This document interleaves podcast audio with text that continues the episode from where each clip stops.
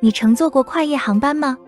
对于非国际航班的机组人员来说，跨昼夜飞行是在所难免的。这种四处奔波的生活方式也让他们成为了很好的打包者。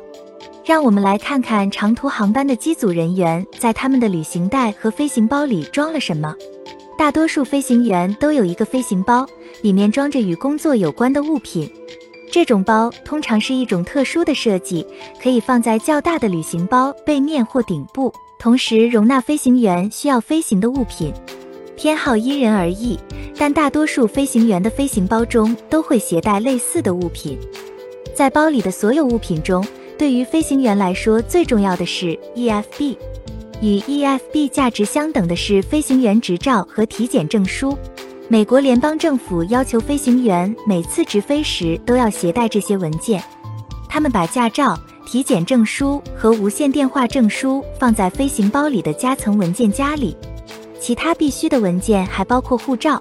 尽管每架飞机都配备了备用耳机，但大多数飞行员还会根据个人喜好配备自己的耳机。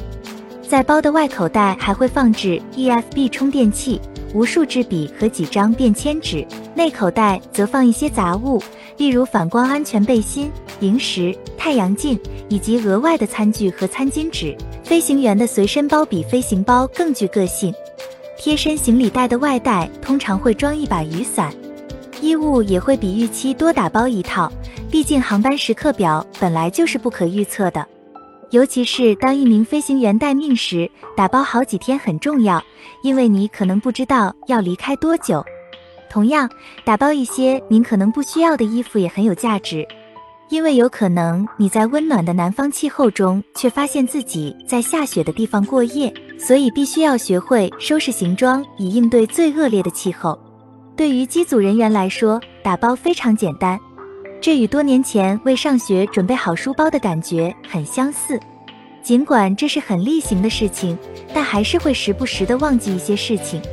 如果你看到有人在冬天穿着人字拖和短裤冻得很冷，可以问问他们是不是新飞行员。好啦，以上就是飞行 Q 的全部内容，欢迎大家点赞、评论、分享。飞行 Q 小分队。说点你不知道的航空那些事。